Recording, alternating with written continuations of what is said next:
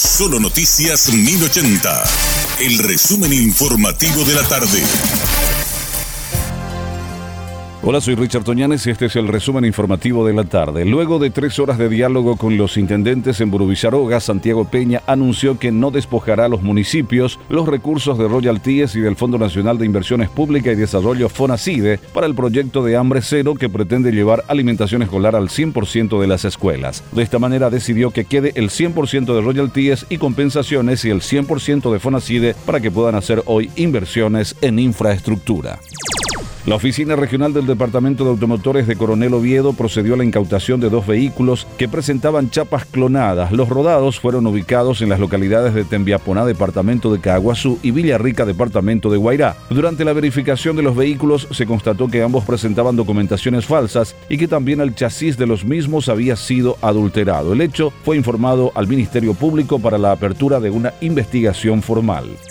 La ANDE realizó siete intervenciones a minerías irregulares de criptomonedas en lo que va del 2024. Por las conexiones irregulares, la empresa estatal dejó de facturar 4.100 millones de guaraníes mensuales en consumo de energía. El titular de la institución, Félix Sosa, informó a Radio Monumental que desde el 2022 ya han realizado 60 intervenciones en minerías irregulares de criptomonedas. Sus declaraciones se dieron tras la verificación de un depósito ubicado en el barrio Puerto Pabla de la ciudad de Lambaré, donde los técnicos confirmaron el consumo desproporcional de energía.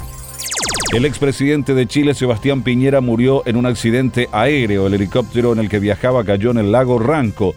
Según fuentes del gobierno chileno, confirmaron que en el helicóptero siniestrado viajaban cuatro personas, tres de ellas fueron encontradas por equipos de emergencia. La Armada de Chile llegó hasta el lugar donde cayó el aparato y se habría hundido. Piñera fue presidente de Chile en dos periodos, primero en 2010 y 2014 y luego de 2018 a 2022. El intendente de Asunción, Oscar Rodríguez, anunció en la tarde de este martes que continuará con la suspensión de contrato con Parksin. Explicó que solicitaron la asistencia técnica del MITIC para analizar la web de Parksin y en base al informe concluyeron que la aplicación no cumple con los requerimientos de usabilidad, funcionalidad y no se encuentra desarrollada. Además dijo que empezará el proceso de término de la concesión del estacionamiento tarifado.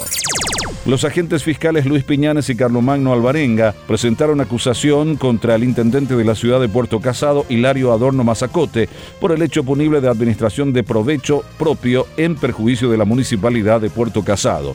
Según la investigación, Adorno habría adquirido de una firma de plaza un vehículo. Para ello hizo una entrega inicial de 50 millones de guaraníes con cheque del Banco Nacional de Fomento a nombre de la municipalidad de Puerto Casado, pero el vehículo fue adquirido a nombre del intendente y no del Ejecutivo El delito tiene una expectativa de pena de hasta 10 años de cárcel.